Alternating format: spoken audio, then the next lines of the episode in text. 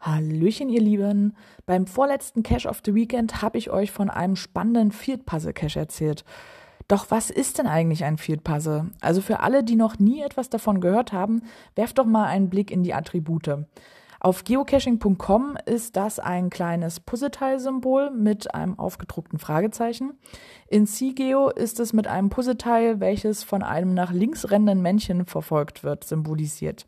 Dieses Attribut wird dann verwendet, wenn man vor Ort eine Dose findet, an der aber noch etwas gerätselt werden muss, um weiterzukommen. Also ganz plump übersetzt, halt Field Puzzle ist ein Feldrätsel.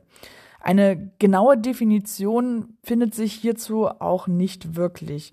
Also in Foren wird auch über die Nutzung stark diskutiert. Ich selbst habe dieses Attribut häufig bei Tradis und bei Mysteries gesehen.